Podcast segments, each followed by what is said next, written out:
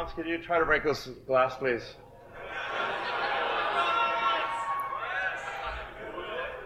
Sure? Yeah. Oh my fucking god. Well, maybe that was a little too hard. Herzlich willkommen zum Energy Load Podcast. Das waren Elon Musk und Franz von Holzhausen bei der Vorstellung des Tesla Cybertrucks. Mein Name ist Ajas Shah, mir gegenüber sitzt Stefan Hiller und wir wollen heute wieder über verschiedene Sachen rund um Elektromobilität und Energiewende sprechen. Ja, Stefan, dumm gelaufen bei der Vorstellung vom Cybertruck. Ne? Ja, ich habe es gesehen. Also ich meine, der hatte die Lache auf seiner Seite. Ne? ja, wie findest du denn den, den Cybertruck insgesamt? ich sag's mal freundlich, futuristisch. Futuristisch, ja. Also ich habe mir gedacht, das passt sehr gut in meine Theorie von Elon Musks äh, Geschäftsmodell. Und zwar hat er jetzt das Auto für die Postapokalypse, die er ja die ganze Zeit vorhersagt, äh, geschaffen. Das ist so Mad Max-mäßig.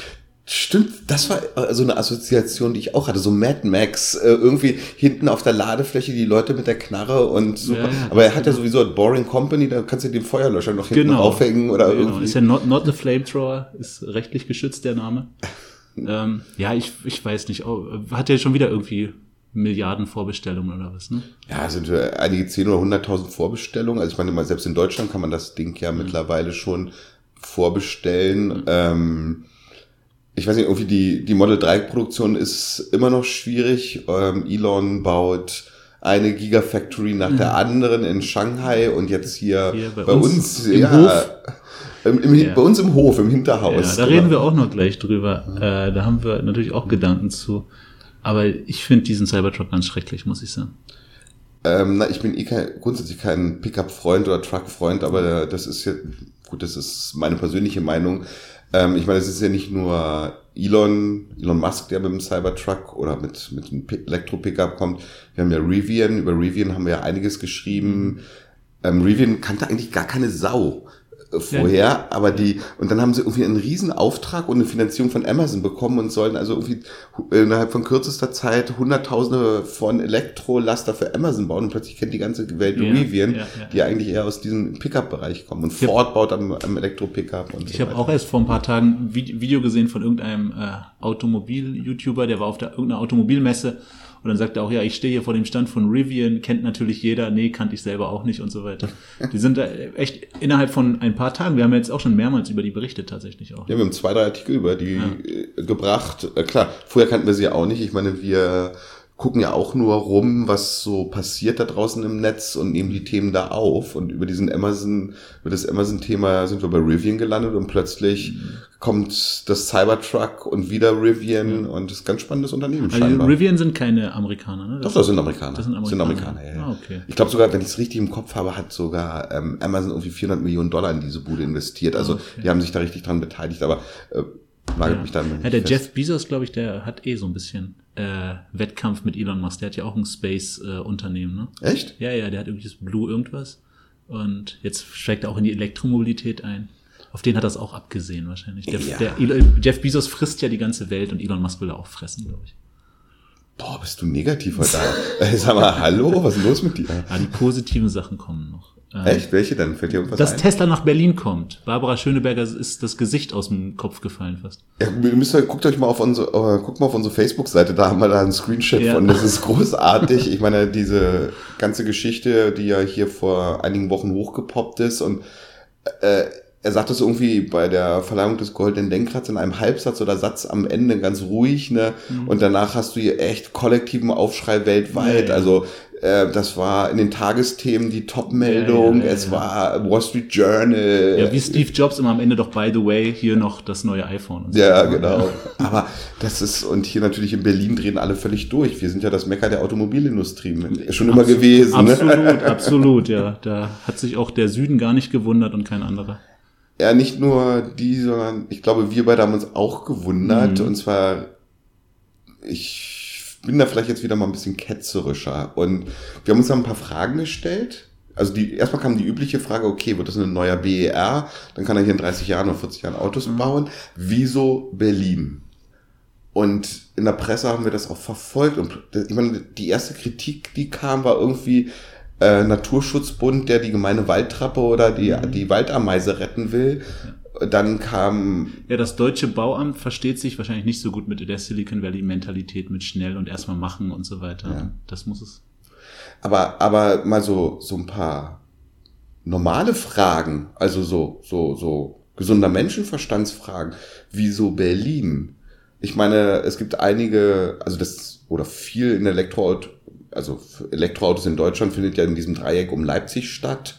Ich meine, da ist VW, da ist Porsche, da äh, Kettle baut eine, in Thüringen eine riesige Batteriefabrik. Also das scheint eine wirklich gute Infrastruktur zu sein. Und Berlin ist ja, gut, es gibt hier einiges an Werken in die Richtung. Wir haben ja Rolls-Royce Flugzeugmotorenwerke, wir haben hier die BMW Motorradwerke, Ja. natürlich, ja, hallo, hier kommt fast jedes Und äh, BMW Motorrad. Mercedes ist auch doch etwas hier, ne? Genau, das sind, glaube ich, Nutzfahrzeuge unten. Ich meine, die haben da mal den, früher den Motor für den Maybach, glaube ich, gebaut. Ja, also es gibt hier schon einiges und ähm, Bombardier mit den Werken oben in Hennigsdorf, aber, aber wir sind jetzt nun wirklich nicht das Zentrum der deutschen Automobilindustrie und plötzlich sollen hier 10.000 Arbeitsplätze entstehen und da muss man sich, ja, kann man sich ja mal ein paar Fragen stellen. Erstens, der Standort, warum da? Das ist südöstlich von Berlin, also das ist wirklich kurz vor Polen, also es ist zwischen Berlin und Polen. Da ist, das ist schön da, es ist wunderschön da, ich kenne die Gegend, aber es Meinst ist, du, da werden dann äh, Polen eingeschifft, um da, dort zu arbeiten? na, es gibt, ich habe mit Leuten diskutiert, die haben das durchaus als These vertreten, haben gesagt, er hat nicht gesagt, dass hier 6000 deutsche Arbeitsplätze entstehen, als 6000 sowieso lustig. Letztens vor ein paar Tagen lese ich eine Überschrift in der U-Bahn und ähm, da heißt es plötzlich was von 4000 Arbeitsplätze und dann mal 3000, mal 5000, also das ist, auch das ist am Wackeln. Die Frage ist doch, na, Automobilindustrie, so zumindest verstehen wir Deutschen das so, ist ja, das sind schon hochqualifizierte Arbeiter, das sind Ingenieure, das sind Facharbeiter, das sind super ausgebildete Leute.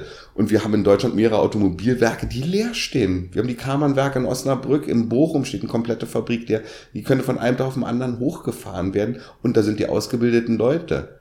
Und hier in Berlin, klar, wir haben ja schon ein großes Strukturproblem, auch viele Leute, aber ob die fachlich wirklich dafür geeignet sind. Ja. Und ein Freund von mir hat, mir die, hat die These vertreten, hat gesagt, Elon Musk braucht keine Facharbeiter.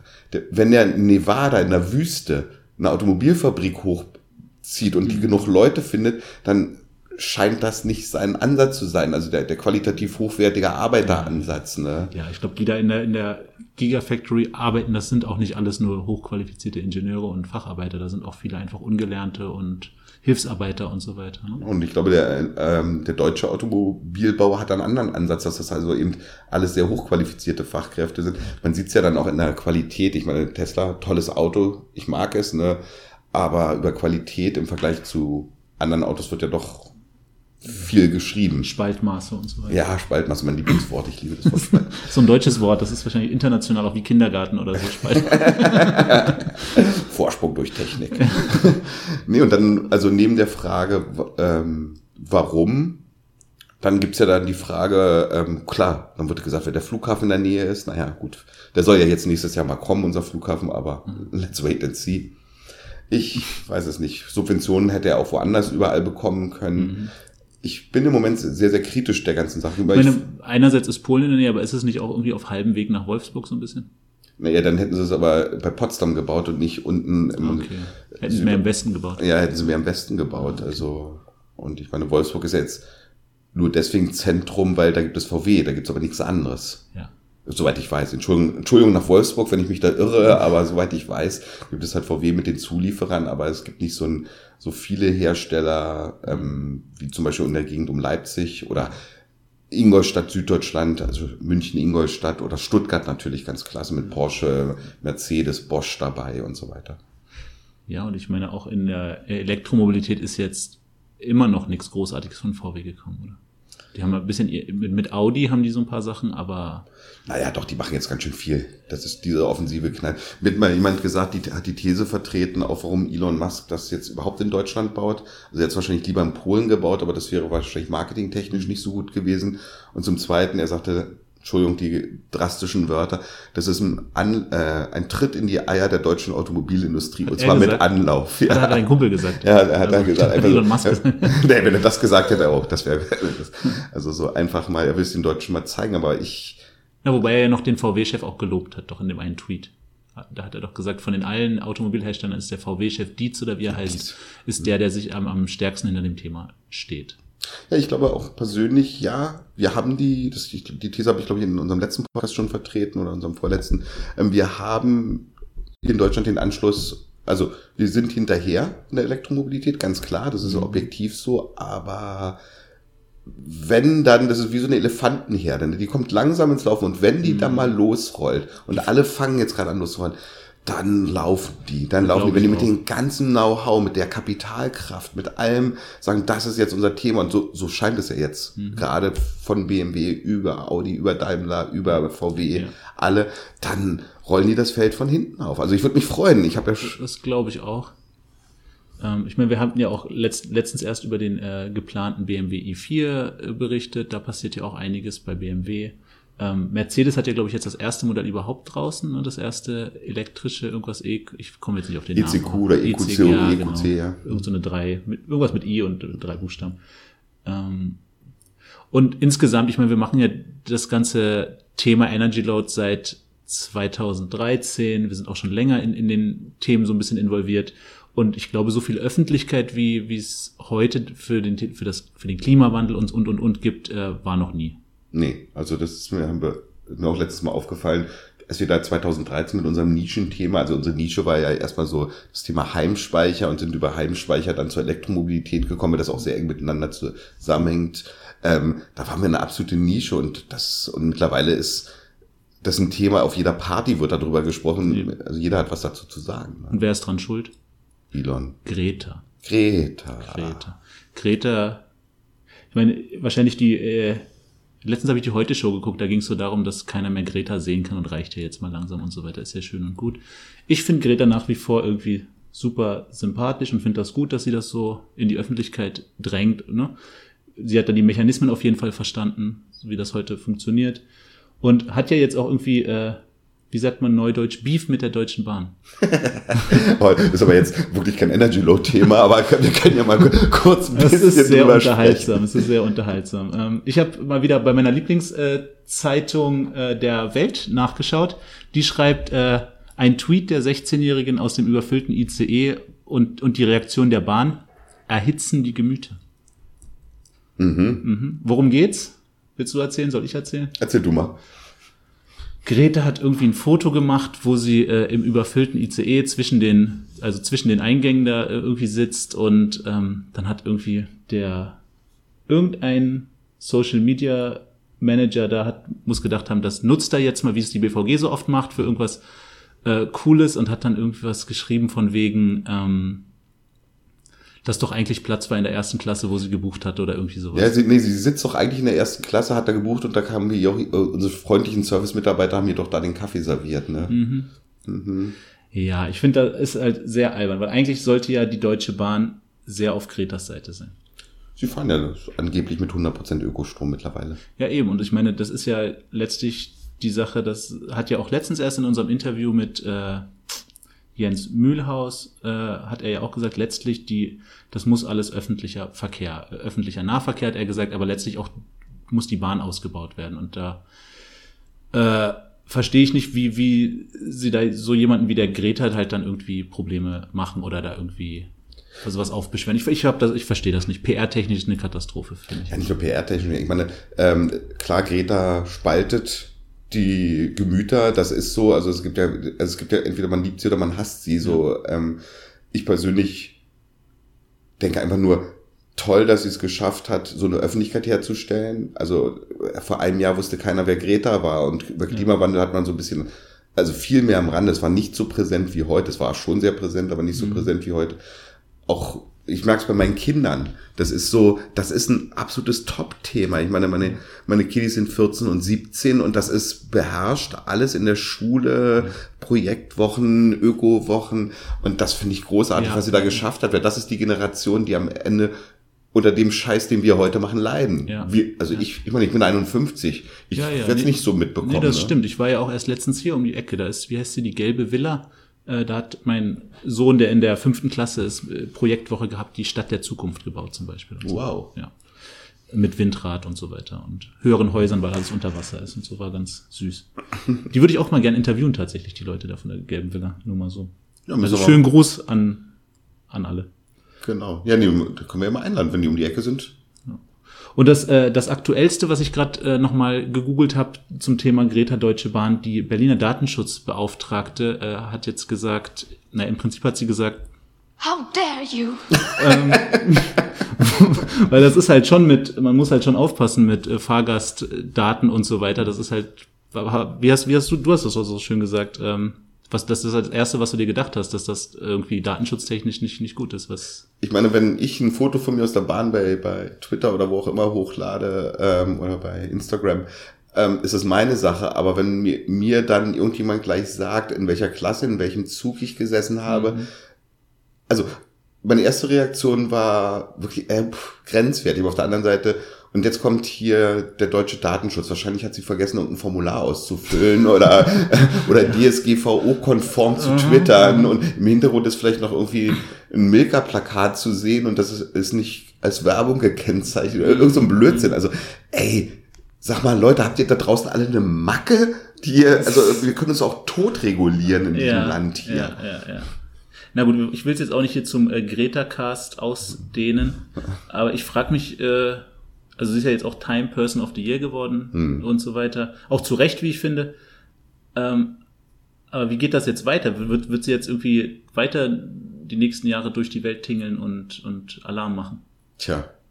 Ich meine, die hat ja, die war jetzt wirklich viel unterwegs, aber sie ist, ist ein junges Mädchen oder eine junge Frau, die muss ja auch zur Schule gehen und ihre Ausbildung weitermachen. Ich weiß gar nicht, wie es jetzt, sie ist jetzt zurück in Schweden seit ein paar Tagen und was sie da jetzt plant. Ich hoffe, dass sie weiter dieses Thema vorantreibt, weil sie einfach integriert die Leute mobilisieren kann. Ähm, ich denke mal, die, also keine Ahnung, aber ich denke, die wird halt normal ihre Schule machen, dann wird sie vernünftig, wird sie ein Studium machen oder wahrscheinlich braucht die gar kein Studium mehr. Die hat so, die kann so viel und hat so viel gelernt. Die kriegt wahrscheinlich direkt eine Gastprofessur in Oxford. Ja, gut, aber sie sollte trotzdem was Ordentliches lernen, glaube ich. Nur Influencer ist dann doch äh, ein bisschen riskant. Ja, aber ich glaube, ihre Denke ist, was nützt es, dass ich was Ordentliches lerne, wenn ich auf diesem Planeten sowieso nicht mehr leben und arbeiten kann? Ja gut, aber da haben wir ja auch äh, andere Themen, sage ich mal, da arbeiten ja wirklich Leute konkret daran, das alles ein bisschen effizienter zu machen und den Klimawandel ein bisschen einzudämmen, nicht wahr? Zum Beispiel hatten wir erst in dieser Woche, glaube ich, auf unserer, auf Energy Load, ähm, das Helia Solarauto. Das ist ein, ein, ja, ein Forschungsprojekt an der, an, an der Uni Cambridge, ist quasi ein Unterteam aus einem Team, was quasi Solarrennautos herstellt. Ähm, die haben eben dieses, dieses Helia Solarauto hergestellt. Das kann äh, 900 Kilometer mit einer, mit einer Aufladung fahren. Ja, Verbraucht irgendwie nur ein Zehntel der Energie von, weiß ich nicht, von, von, von gewöhnlichen Elektroautos. vom i3 wurde gesagt, ein, acht, äh, also ein Tesla braucht achtmal so viel und ein BMW braucht zehnmal so viel. Also ein BMW i3 braucht zehnmal so viel Sprit oder Strom. Ja, und das war, war, ist auf jeden Fall natürlich sehr, ähm, also es kann 900 Kilometer mit 80 Stundenkilometern fahren und ist natürlich darauf ausgelegt. Ne? Also es gibt eine, äh, es ist erstmal sehr leicht, es wiegt nur 550 Kilo, ähm, es hat äh, ist super aerodynamisch, man kann sich die Fotos auf unserer Seite angucken. Ähm, und hat eine spezielle Batterie von der Firma Danica, das ist ein britisches Unternehmen. Ich habe es gerade recherchiert, also weil ich davor auch noch nichts, also wir hatten noch nie was über Danica geschrieben, das nehmen wir auf jeden Fall mal auf. Aber das scheint ein britisches Unternehmen zu sein, laut der Webseite, was sich aber auf die Elektromobilität konzentriert oder fokussiert, weil sie sagen auf ihrer Seite, das ist der, ja, der schwierigste Bereich ähm, oder der, der forderndste Bereich, um qualitativ hochwertige Batterien herzustellen. Ne? Mhm. Also, ja, kenne kann ich selber noch nicht, aber werden wir uns auf jeden Fall in den nächsten Tagen mit beschäftigen mit dem Unternehmen. Ich meine, da ist ja dann die Reichweitenangst mal wirklich besiegt. Die reicht ja dann irgendwann 900 Kilometer sollten dann ja wohl. Jetzt komme ich nicht wieder mit, diesem, mit dieser Reichweitenangst. Weißt du, wie, wie viel äh, Kilometer fährt ein Auto normalerweise in der Stadt? Und wir kennen all die Argumente. Also Reichweitenangst ähm, ist für mich kein Argument mehr, insbesondere wenn es dann jetzt auch noch vielleicht andere Akkus geben wird als Lithium-Ionen, die einfach schneller geladen werden können oder andere Ladetechniken oder so. Da wird an, an allen Ecken und Enden geforscht. Ne? Ja. Ich meine, Lithium-Ionen ist ja gerade der Standard einfach. Und der, der Erfinder oder einer der Mitentwickler der, der äh, Lithium-Ionen-Batterie, John Goodenough, der hat ja auch in diesem Jahr den Nobelpreis dafür bekommen, für die Forschung auf dem Gebiet. Der ist schon einen Schritt weiter, der ist, der gute Mann ist 97 Jahre alt und entwickelt gerade die Glasbatterie. ja. ja, zur Glasbatterie, also auch dieser Artikel hat ähm, gut Furore bei uns gemacht, ähm, insbesondere bei Facebook wurde auch intensiv darüber diskutiert, genauso wie über den Helia, äh, Helia Solarauto äh, Artikel. Ähm, ja, ein paar Worte zur, zur Glasbatterie oder zu dieser Entwicklung. Ähm, was sind die Vorteile? Also der erste Punkt ist angeblich oder diese, dieses, diese Batterie soll eine dreimal höhere Energiedichte als ein Lithium-Ionen-Akku haben. Das Elektrolyt ist nicht entflammbar. Das ist also der Sicherheitsaspekt in der ganzen Geschichte und ähm, extrem leitfähig. Das heißt, man kann die viel, viel, viel schneller laden. Meine Glasfaserkabel. Nee, nein, also das, das ist was ganz anderes. Ja, ja, nein, nein, nicht überall. Also die Leitfähigkeit des Elektrolyts, ähm, das heißt also, umso schneller die Elektronen wandern zwischen Anode und Kathode, ähm, umso schneller kannst du die natürlich auch, auch also das ist ja die Ladegeschwindigkeit, ja, also ja. kannst du auch laden. Ja, ne? ich hätte gedacht, wenn halt die Lichtteilchen von aus der Glasfaser, wenn die so schnell durch Glas gehen können, dann wird das wahrscheinlich ein ähnliches Prinzip sein. Durch Glas ist es wahrscheinlich, können sich Teilchen schnell bewegen oder was? Äh, ich glaube, wir jetzt sind wir ganz auf dem Holzweg. Das also, haben wir im BWL-Studium nicht gelernt. Nee, Leute, jetzt, oh, jetzt werden wir wahrscheinlich ganz gehatet irgendwie. Ach ja, sollen die let the, let the hate flow. Ja, aber wir haben noch weitere Vorteile. Also die ähm, ist nicht so temperat also temperaturanfällig wie eine Lithium-Ionen-Batterie, hat kann viel viel viel mehr Ladezyklen überstehen, wenn es überhaupt da irgendwelche Abnutzungen gibt oder irgendwelche Degressionen und sie ist deutlich umweltfreundlicher als die Lithium-Ionen-Batterie. Also das ist ein ganz spannendes Thema. Ja. Also sie haben wohl die das Elektrolyt ist entwickelt, die Anode ist entwickelt Mhm. und wie heißt es so schön, zum Durchbruch fehlt nur noch die Kathode. Ne?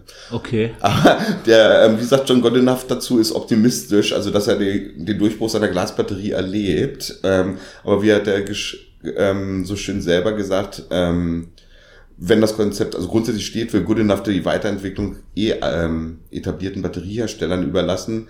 Er sieht aber seine Aufgabe sehr gelassen. Und falls der Durchbruch nicht kommt, in seinem Alter müsse er schließlich keine Sorgen mehr um seinen Job haben. Das fand ich so, was, also, was für ein cooler Typ. Ich Ja, meine, ich habe ihn ja, jetzt ja. zwar da mal im Fernsehen gesehen oder in Videos und ähm, die Fotos und ich meine, der ist 97, der gute Mann. Und ist Ja, und ich meine, der, aber der groß. weiß, der hat Referenzen, der weiß, was er tut. Ähm, Der hat Erfahrung. Ich meine, also also mehr Erfahrung kann man ja im Leben gar nicht haben. nee, das, als das stimmt, das stimmt. Wenn man, ja gut, ist halt, ja, viel, viel Erfolg weiterhin. Das wäre ja eine gute Sache, weil es auch einfach äh, ungiftig wäre im Gegensatz zu den ganzen Lithium-Sachen, wo wir ja dann doch schon öfters auch darüber gesprochen haben, dass das vielleicht auch nicht das Allersauberste ist. Ja. ähm, wo die Lithium-Ionen-Batterien eingesetzt werden, das ist jetzt mal ein Mörderübergang, Hey, äh, ist zum. Beispiel ähm, in den neuen Elektro-LKWs, die äh, Volvo gerade zum Verkauf anbietet, ganz frisch. Ähm, das geht um die Volvo FL, Volvo FL Electric und Volvo FE Electric. Ähm, verkaufen sie, also ja, in sechs Ländern, unter anderem Deutschland. Ähm, da haben sie einmal eben einen 16-Tonner und einen 27-Tonner, ähm, den sie auf den Markt bringen. Und ja, da frage habe ich, hab ich gelesen, den Artikel, ähm, habe mich gefragt, ähm, wie, die haben so viel Konkurrenz gibt es in dem Gebiet noch nicht. Mein Street Scooter ist wahrscheinlich das eine. Sie haben halt gesagt, das soll halt so äh, angedacht für, sagen wir, Müllwagen, für äh, Liefer, Lieferwagen und so weiter. Das wäre dann ja genau Konkurrenz zum Street, Street Scooter, wo wir ja auch ähm, in den letzten Nee, erzähl, sag du erstmal was dazu. Naja, Street Scooter ist vielleicht ein bisschen kleiner. Also das ist eher so ein, ich würde mal sagen, so das, der größere Lieferwagen für die Stadt. Ähm, aber da gibt es mittlerweile doch einiges. Also eher im Verborgenen, weil jetzt Elektrolaster oder Elektro-LKW ist jetzt auch nicht so ein ganz so populäres Thema wie, wie ähm, ein Elektro-Pickup von, von Tesla. Aber da sind einige am Start, europäische Unternehmen, eigentlich alle großen von MAN, eben über Volvo. In Amerika passiert wahnsinnig viel zu dem Thema. Auch Tesla natürlich mit dem Semi, allerdings dann als ganz großer Laster. Also es soll ja so ein Überlandtransporter werden. Ähm, nee, nee, da passiert schon einiges, weil das auch ein sinnvoller Bereich ist. Es gibt sogar hier eine Firma in Deutschland, ähm, über die hatten wir auch schon berichtet, die baut Diesel-Lkw um auf Elektro und das scheint sich zu lohnen, also im Sinne des Flottenmanagements, weil da geht es ja nur um Kosten, Kosten, Kosten reduzieren und aus unserer Sicht, also aus unserer Greta-Sicht natürlich um die Emissionsreduzierung. Mhm. Ne? Aber da ist wirklich ganz, ganz, ganz viel am Start, weil da kann man auch richtig was bewirken. Das ist auch weniger emotional das Thema als jetzt der, kaufe ich mir einen neuen Porsche, Ferrari oder Lamborghini, sondern Ja, da wird Laster ist ein. Laster. Da wird kalkuliert. Einfach, Kosten wenn ist das, das Thema. wenn das hinhaut, dann haut das hin. Mhm. Und ich kann mich erinnern, vor Jahren schon mal so eine Studie gelesen zu haben, ähm, wo drin stand, dass im Prinzip dieses, die, die großen Fahrzeuge äh, leichter umzusetzen sind oder leichter elektrisch umzusetzen sind als die kleinen, weil dann, weil quasi das von der, wie ist das mit den, ähm, einfach von Masse und Dings einfach besser zusammen. Ja, das, Gewicht, Verhältnis ne, das, ist, ähm, das Gewicht der Batterien spielt dann im Verhältnis zum Gesamtgewicht eine viel, viel geringere Genau. Rolle, denke ich mal. Genau. Allerdings haben die natürlich auch einen viel, viel höheren Energieverbrauch, weil dieses Gewicht musst du natürlich auch erstmal bewegen. Ne? Aber es würde halt sofort was verändern in den Städten. Es ist dann nicht, wir machen in 10 oder 20 Jahren was, sondern wenn dieser blöde Diesel, der hier, oder diese Feuerwehr, die hier gerade durch die Stadt gefahren ist und hier vorbeigefahren ist, wenn die vorbeifährt, dann stinkt's. Ja. Und wenn sie nicht, wenn sie Elektro ist, dann stinkt's nicht. Das ist Ja, ja. der sofortige Effekt, der beste Effekt, den man haben Ich, kann. ich meine, man sieht die ja tatsächlich auch jetzt, die, die im Moment ist ja gerade Weihnachtsgeschäft äh, und die, die, die Lieferwagen sind wie blöd in der Stadt unterwegs. Und das sind halt einfach viele, wenn ich mal drauf achte, die sind einfach schon viele Street Scooters dann von, von der Bahn, äh, von der, von der Post. Äh, jetzt will ich nicht die Post mit der Bahn in Verbindung bringen, wo die Bahn gerade so ein PR-Desaster hatte. ähm, ja, und, aber, und man merkt, man merkt das ja quasi gar nicht, ne? Also, man merkt vielleicht, dass es weniger stinkt, aber das äh, nimmt man Das ja. merkt man ja nicht, aber das ist ja das Schöne. Ja, genau. Äh, ähm, Man merkt, ein, man merkt, also man merkt, dass man, dass einem nichts mehr stört. Nee, so ist es ja nicht. Ne?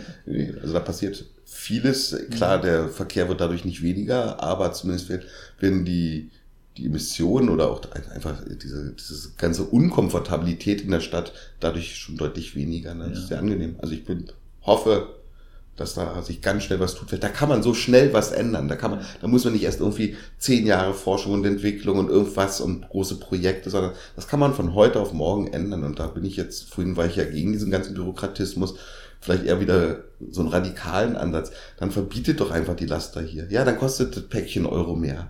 Oder was auch immer, aber äh, schmeißt die raus. Haben wir was, haben wir was verändert. Ja. Ich meine, dieser äh, Klimapakt, der, der jetzt ja beschlossen wurde, der ist ja auch wieder sowas Halbes äh, und nichts Ganzes. Da geht's ja irgendwie nur darum, dass man sich bei der, äh, bei der Steuer wieder irgendwie ein paar Cent zurückholen kann, wenn und dies und das. Und auf jeden Fall sind, war, war keiner glücklich darüber, um es kurz zu machen. Ich war so unglücklich darüber, dass ich das ähm, versucht habe, das ganze Thema zu, Zu ignorieren, ja, ja, einfach ja, zu ja. verdrängen. Also ich möchte jetzt, ja so- können wir das heute, müssen wir das heute zum Thema machen? Dann fange ich wahrscheinlich an zu weinen. Ich, ich weiß ja so. auch nicht mehr. Das, äh, das ist ja schon, ist ja Weil- auch schon ein bisschen her. Aber ähm, tatsächlich, was ich, worüber ich noch sprechen wollte, ist, wo wir gerade beim Street Scooter waren, da äh, hattest du mir das oder war das auf unserer Seite? Ich krieg's gerade nicht mehr zusammen, wo ich es gelesen habe, aber dass die auf jeden Fall Investoren suchen, dass die Post da scheinbar keine Lust mehr drauf hat oder so. Ne? Ja, also das hat, darüber haben wir geschrieben, ob die jetzt Post da keine Lust mehr drauf hat. Also es ist natürlich nach wie vor ein Zuschussgeschäft für die Post, ne? Aber angeblich steht Street Scooter zum Verkauf. Ja, ist, Also- ist wahrscheinlich auch einfach nicht deren, am Ende äh, ist das nicht, nicht deren Geschäft so ein bisschen, ne? Also, die haben da, wie auch immer, es sind natürlich irgendwelche strategischen Entscheidungen, die da die, äh, der Konzern irgendwie trifft oder so. Aber es ist wahrscheinlich vom Thema einfach so groß, dass das das Ganze, dass das äh, mit dem Rest dann gar nicht mehr so viel zu tun hat und da diese ganze, wie hieß das früher, äh, dieses Zusammenspielen, ähm,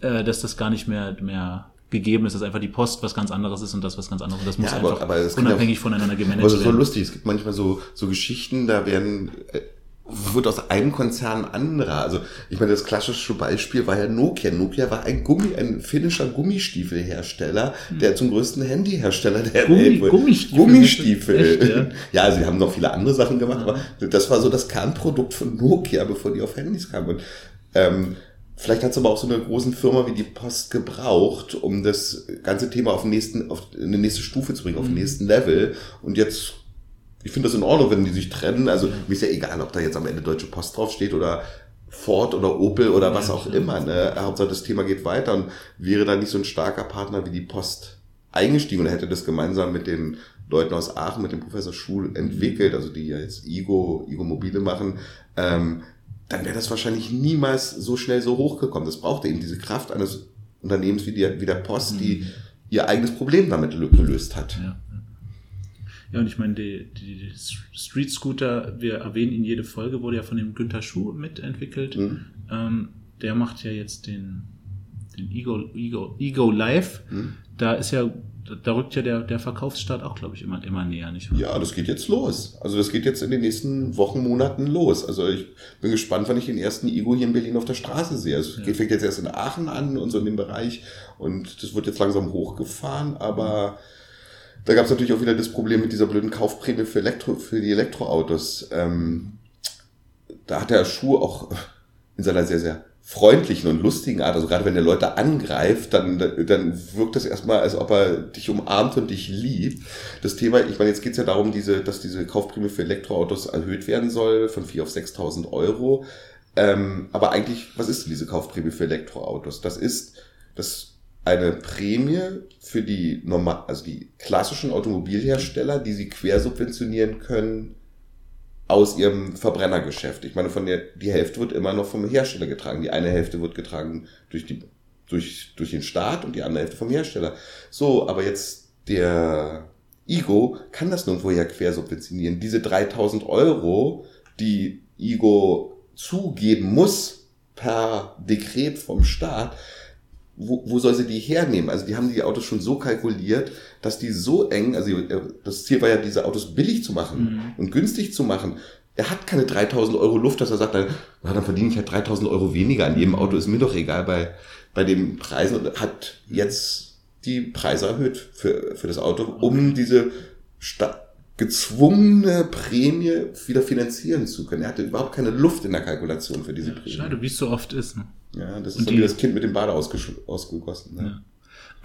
Ja, und ich meine, das andere, über, über den äh, Ego haben wir ja schon seit langem immer berichtet und das immer supportet.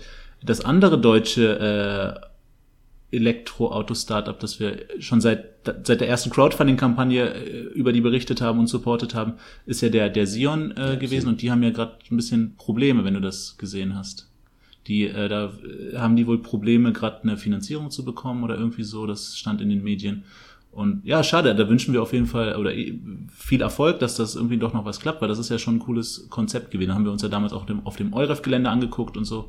Äh, Das sind schon coole Leute, glaube ich, die das machen. Die machen was Tolles. Die machen was, wie gesagt, über das äh, Design kann man streiten, da bin ich jetzt nicht der größte Fan von, aber da, da, daran soll es nicht scheitern. Aber ähm, die Leute sind cool, das Thema ist cool, was die machen ist cool. Ähm, ja, und ich hoffe, dass die jetzt nicht auf der Zielgeraden stolpern kommen. Das klingt zwar alles immer sehr nett, wir beteiligen jetzt auch unsere Crowd, unsere, ja, im Prinzip unsere Käufer, unsere, unsere Fans am Unternehmen, aber das klingt manchmal so ein bisschen wie letzter Strohhalm, so, fuck, wir brauchen jetzt Naja, es ist halt oft einfach auch ein, ist es gleichzeitig eine Finanzierung und ein Marketing, äh, eine Marketingkampagne, wo dann, wo dann die ersten Käufer quasi schon gewonnen werden. Das ist ja gar nicht so doof in, in so einem Bereich. Also äh, doof ist das, und die Leute sind sicher nicht doof, also die Nee. sind richtig gut, die Ja, machen eine tolle ja. Pressearbeit, sind immer erreichbar, wenn man Fragen hat, reagieren die sofort. Also, also in diesem, hier an der Stelle ganz liebe Grüße nach München, Ja, ja. macht weiter so, toll. Nee, ich hoffe auch, dass sich da irgendein Investor findet, vielleicht mal irgendeine, äh, irgendeine App weniger äh, finanzieren und dafür mal vielleicht sowas, was wirklich äh,